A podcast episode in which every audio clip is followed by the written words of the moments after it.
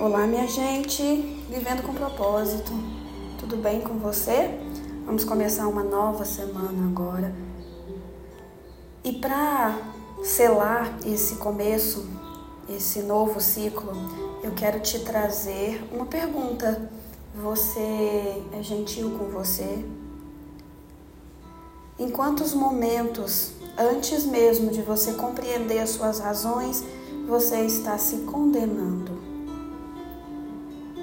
Então, muitas vezes, a gente, com as orientações que nós recebemos, aquilo que a gente aprende com o mundo, aquilo que a gente aprende com os nossos pais, avós, responsáveis, principalmente ao longo da nossa educação, a gente vai formulando o mundo como ele é e formulando como nós somos e como nós queremos e devemos ser.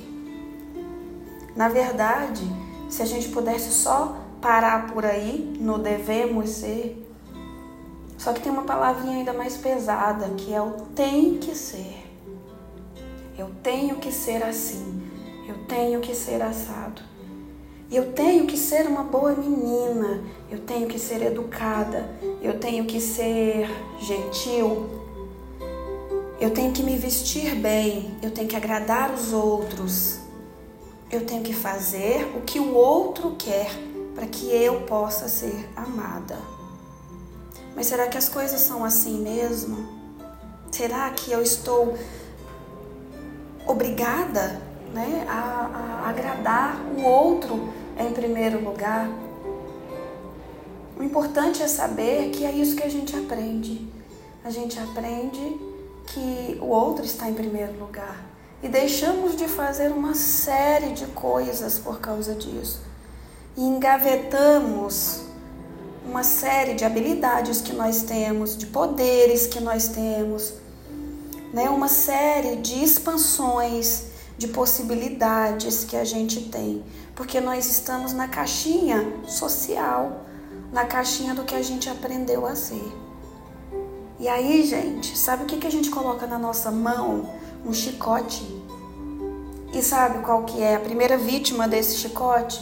Somos nós mesmos. Ah, porque eu não fui assim. Ah, porque eu não fui assada. E aí a gente vai criando ilusões a partir disso, do que eu deveria ter sido, do que eu deveria ser. Mas eu não deveria ser nada. Eu deveria ser quem eu sou. E eu sou o que? Eu sou um conjunto de coisas. Eu sou uma complexidade de emoções, pensamentos, sensações, vivências, experiências. Eu sou uma história. E essa história, ela tem que ser observada, ela tem que ser olhada. Porque muitas vezes eu tenho um comportamento, vamos pensar uma, uma, um exemplo simples aqui, com comida, tá?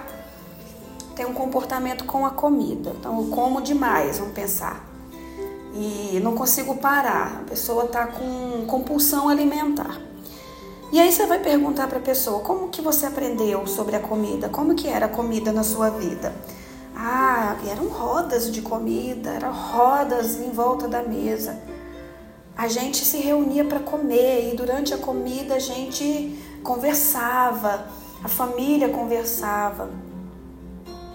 Então a comida era o grande, era o ápice ali, enquanto uma cozinhava, a outra ajudava e depois todo mundo partilhava daquela comida, uma alegria. Então se você associou comida à alegria, você não vai conseguir parar de comer, correto? Então, gente, você não pode analisar qualquer situação que não é, é, sem olhar para a tua história, pra, sem olhar para o que você aprendeu. Se você tem compulsão alimentar, você já começa a se condenar, porque eu não devia ser assim, porque eu estou engordando, porque isso, porque aquilo. O que você tem que observar é por quê, de onde eu herdei isso, de onde eu tirei isso né? Por que, que me comporto dessa maneira? Entende? E você vai encontrar. No caso da compulsão alimentar, você também pode encontrar um lugar, uma família onde não tinha o que você queria, onde você não podia expressar suas vontades né, na, nesse, nesse campo né, da, do alimento, da alimentação. Então, isso também pode gerar compulsão alimentar. Então, você tem que entender primeiro o que, é que se passa com você, para depois você avaliar se você é certa, se você é errada. Se você pode ou se você não pode, entende? Tá? Então, esse, esse recado de hoje é para você lançar uma luz aí para tua história antes de você se chicotear, antes de você se atacar e com isso permanecer ao seu lado, se apoiar um pouco mais, se ajudar um pouco mais, tá? Se compreender um pouco mais. Você consegue fazer isso pelos outros? Por que, que você não consegue fazer isso por você? Tá certo? Sendo que a pessoa que mais uh, você tem que cuidar é você mesma, é a tua maior responsabilidade. Entendeu? Então reflita aí através desse recado. Uma ótima semana para todos nós e amanhã tem mais. A gente se encontra.